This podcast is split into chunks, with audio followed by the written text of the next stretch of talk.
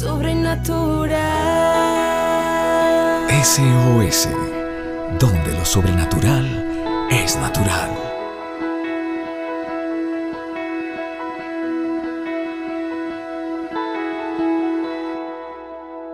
Familia de la fe, un gusto saludarles.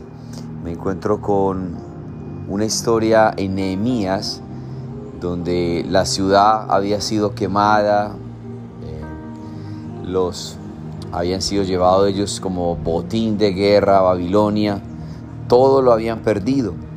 Y me encuentro en Nehemías un gran líder que llega para restaurar toda esa humillación y vergüenza que habían vivido sus antepasados.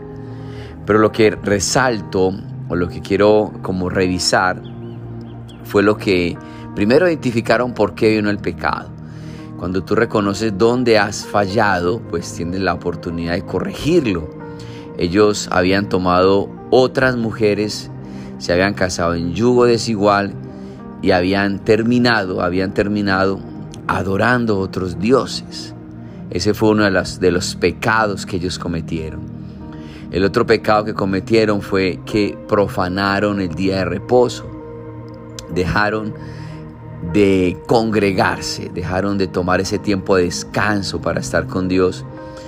Y esa fue otra facha. Y eso ahora ha pasado mucho, donde la gente ya ha perdido la costumbre de congregarse, de ir a la iglesia.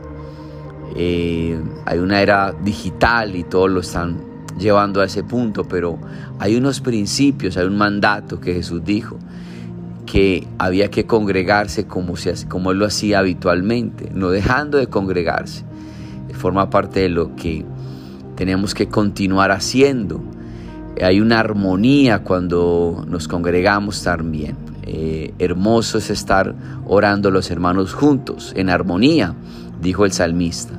Hay un aprendizaje que viene también de la cuando venimos a congregarnos, porque hay hermanos de la fe capacitados con diferentes dones y talentos que Dios usa para edificar la iglesia. Y allí en la iglesia es donde recibimos de estos hombres y mujeres que también han sido equipados para bendecirnos. Entonces el congregarnos, el de profanar el día del reposo, el no, no sacar ese espacio, fue parte de la falla que cometió este pueblo de Nehemías. Y lo otro fue que abandonaron la casa de Dios. Todo esto trajo la consecuencia de que su ciudad fue quemada. ¿Cómo hicieron para restaurar lo que habían hecho mal? Me encuentro con Nehemías 9, lo que ellos hicieron, Nehemías 9.2. Y ya se habían apartado la descendencia de Israel de todos los extranjeros y estando en pie, confesaron sus pecados y las iniquidades de sus padres. Y puestos de pie en su lugar, leyeron el libro de la ley de Jehová su Dios la cuarta parte del día. Y la cuarta parte del día confesaron sus pecados y adoraron a Jehová su Dios. Me encuentro acá con tres pilares fundamentales que ellos lo que primero hicieron fue confesar sus pecados y, los pecados de sus padres. Y esto es una llave, familia de la fe. Confesar los pecados de nuestra casa delante de Dios con un corazón humillado. La palabra dice que si mi pueblo se humilla, sobre el cual su nombre es invocado, reconocemos nuestro pecado, Él dice, sanaré su tierra, traeré sanidad a la tierra.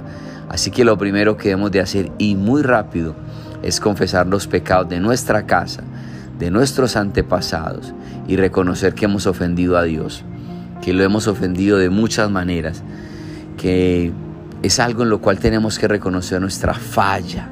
Si en nuestra casa hubo inmoralidad sexual, si hubo aborto, si hubo robo, si hubo asesinato, si hubo celos, si hubo envidia, si hubo brujería, idolatría, el confesar nuestros pecados va a hacer que Dios empiece a sanar nuestra tierra.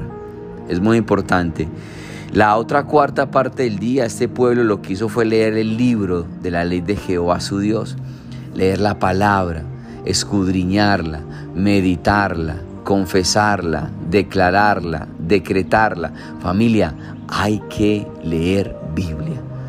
La palabra de Dios tiene el poder para darnos entendimiento, revelación, autoridad, discernimiento en nuestras vidas. Entonces necesitamos volver a la palabra como un hábito que hay que hacer todos los días, todo el tiempo. Debemos de, leer su escritura. Medita en la palabra de día y de noche y te irá bien. Eso fue lo que Dios le dijo a Josué. Medita en mi palabra de día y de noche y te irá bien. Eso fue lo que hizo este pueblo una cuarta parte del día. Confesar su pecado, una cuarta parte del día, leer la palabra de Dios y una cuarta parte del día adoraron a Jehová su Dios. Adoraron al único que merece adoración. La gente adora la creación. Tú y yo adoramos al creador de la A de la creación. La adoración es lo que abre los cielos cuando no sabemos qué hacer, cuando estamos turbados, cuando no tenemos respuestas. Simplemente levanta tus manos al cielo y adora. Pablo y Silas adoraron en medio de una de la cárcel y las cadenas se rompieron. Estas tres llaves encuentro en el libro de Nehemías donde considero que debemos aplicarlas también nosotros hoy para que podamos ver nuestra tierra sana, nuestra tierra, nuestra casa, nuestra generación, nuestros hijos y podamos ver también la misericordia de Dios alcanzando nuestras vidas. Amén familia, estamos aprendiendo todos los días más de las riquezas inescrutables de Cristo. Un abrazo a todos, soy el pastor Carlos Bermúdez, les amo, chao, chao. Sobrenatural. SOS, donde lo sobrenatural es natural. Síguenos en nuestras redes sociales como SOS para tu vida.